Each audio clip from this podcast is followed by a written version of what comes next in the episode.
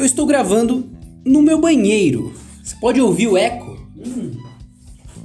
Você está ouvindo este áudio comigo nu, então você está recebendo um nude por áudio, enquanto eu me enxugo depois do banho. Bom, existe um negócio chamado Podfade. Vocês já viram como se escreve, tá? É o nome desse episódio. Podfade é uma coisa, é um problema que assola o mundo dos podcasts. Bom, enfim. Funciona mais ou menos assim. As pessoas param de gravar podcast. As pessoas desistem. E é normal desistir. Daí eu tava pensando aqui o como isso é fácil, né? Então, explicando o que é pod fade, é o fato do podcast fazer fade, ele se apagar, ser esquecido. Se você entrar no Google, num buscador qualquer, você vai ver que nessa época maldita que a gente viveu em 2020, a quantidade de podcasts que. novos podcasts, tipo, quadruplicou, quintuplicou. Então, se, sei lá, surgiu um. Tô usando números tirados da minha bunda aqui. Que tá limpinha, porque eu acabei de tomar banho, tá?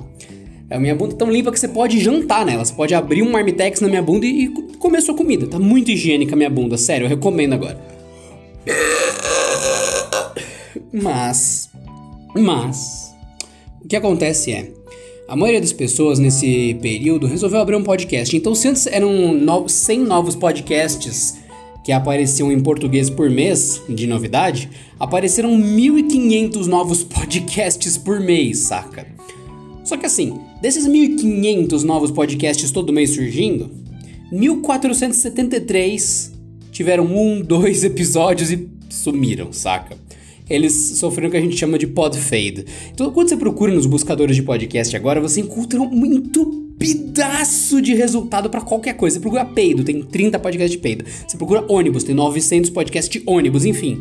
Aí você vai lá ver e fala, nossa, adorei isso aqui. Você clica, último episódio, ó, 12 meses atrás. Você, caralho. Você clica outro, 7 meses atrás. Você, caralho, tem muito podcast abandonado, muito, muito, muito, porque sempre existiu.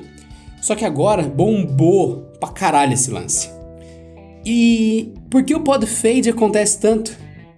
Bom, a resposta é eu digo, pelo menos da minha parte. O podcast é uma responsabilidade. Você tem que gravar toda semana, você tem que gravar todo dia, você tem que gravar com uma frequência foda. Quando você não tem essa responsabilidade, você esquece, perde o interesse e mesmo tendo uma frequência toda semana, o meu outro podcast, o Latrina Falante, vai ao ar toda semana, sem falta.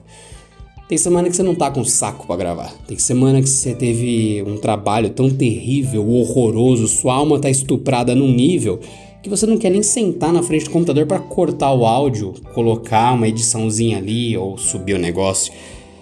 Então, eu entendo a galera que desiste. Mas só que a lição não é desistir. A lição é que tudo na vida cansa. Tudo na vida que você tem que fazer, entre aspas, ter uma obrigação ou ter um compromisso, chega uma hora que você quer mandar tomar no cu. Então a questão é, para você que tá ouvindo, até para fazer podcast, que é uma coisa que o pessoal diz, ah, qualquer um faz, deve sempre ter um, um arrotador de verdade. Até para fazer podcast, você falha. Então, quanto mais com o teu trampo, com a sua vida. Então, é aquele negócio. Você tem que fazer qualquer coisa que você vá fazer, seja trabalho, seja cuidar da família, seja não sei o que, de um jeito que você não se desgaste em excesso. Eu sei que tem alguns trabalhos que é legal você ficar 14, 20, 30 horas fazendo para aquele aquela peça ficar incrível. Nossa.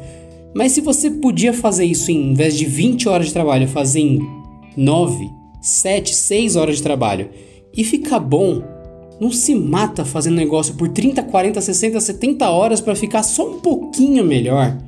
Porque depois você vai se auto-sabotar e vai falar: foda-se, não aguento mais fazer essa merda. Então, capricho demais nem sempre é um bom sinal. E se você ouviu os podcasts que não sofreram pod fade, você nota, até nos maiores podcasts do Brasil, que a edição, gravação e produção deles ficou cada vez mais simples e objetiva, que quando você perde tempo demais fazendo uma coisa, você acha que a coisa toda é perda de tempo. Paradoxal, não?